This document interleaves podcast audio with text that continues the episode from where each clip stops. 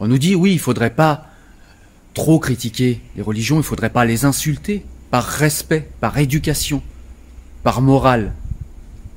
Alors déjà l'argument moraliste, on va le mettre directement de côté, pour les mêmes raisons d'ailleurs que le respect ou que l'éducation, c'est que tout cela est extrêmement subjectif.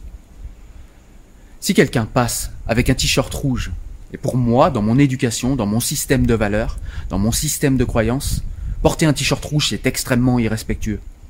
J'attrape le type, je le tue. Je le tue parce que porte pas de t-shirt rouge dans mon système de croyances. Vous vous rendez compte qu'on ne peut pas inscrire cette névrose qui serait la mienne dans le système légal d'un pays. C'est pour ça que quand on parle de droit, quand on parle de contrat social, de ce qu'on peut faire ou pas dans une société, on ne peut pas prendre en compte les susceptibilités de chacun. C'est pour ça qu'on ne peut pas prendre l'élément, l'argument plutôt, du respect ou de la morale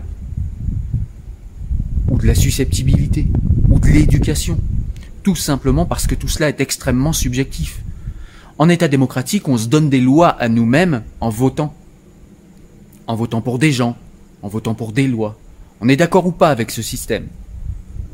On trouve qu'il dysfonctionne en ce moment ou pas Mais c'est comme ça que fonctionne le contrat social. Alors si vous rejetez le contrat social, là c'est autre chose. Mais tant qu'on est en démocratie, on ne peut pas faire des lois sur le système de valeurs d'un seul, d'une seule personne ou d'une seule communauté. Vous comprenez bien, tout cela est extrêmement subjectif, le respect, l'éducation, la morale, tout ça est très subjectif. J'aime bien cette citation qui dit Si le monde était selon ton cœur, est-ce qu'il serait plus juste? Non, il serait simplement selon ton cœur. Est-ce que ta justice à toi est plus juste que ma justice à moi? Eh ben ça se règle dans le débat démocratique ça, à coup d'arguments. Pas à coup de larmes de crocodile et de sensiblerie. À coup d'arguments, à coup de faits factuels, à coup de rationalité, à coup de raisonnement, à coup d'arguments. Donc si vous n'êtes pas d'accord avec quoi que ce soit dans le débat public, eh bien on peut en discuter, parlons-en. Mais on ne peut pas insulter des gens, on ne peut pas les accuser de racisme, on ne peut pas les accuser d'intolérance, on ne peut pas les accuser de quoi que ce soit, juste parce qu'on est un peu sensible, ou parce que dans notre système de valeurs, ça ne se fait pas. C'est ton système de valeurs. Ça ne veut pas dire que c'est le meilleur, ça ne veut pas dire que c'est le mien, ça ne veut pas dire que tu as raison, ça ne veut pas dire que j'ai tort. Donc cet argument, ces arguments du respect, de l'éducation, de la morale, de ça ne se fait pas, c'est pas un argument, c'est un non-argument en vérité. Après, il y a également ceux qui nous disent que seul Dieu est plus haut que tout, les lois de Dieu avant tout.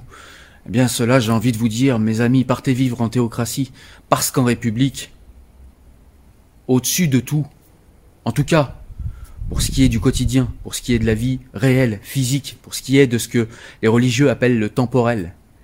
Il n'y a que les lois de la République, il n'y a rien au-dessus. Et si vous voulez vivre en République, et si vous vous sentez bien en République, eh bien il faut vous faire à cette notion-là. Sinon il faut aller vivre en théocratie et être logique avec vous-même et être honnête avec vous-même. Vous ne pouvez pas profiter des bienfaits de la République en l'insultant et en lui chiant dessus et en lui contestant ce qu'elle a de plus cher de manière régulière. Partez vivre en théocratie. Vous serez logique avec vous-même, vous vivrez mieux. Les lois de Dieu seront au-dessus de tout.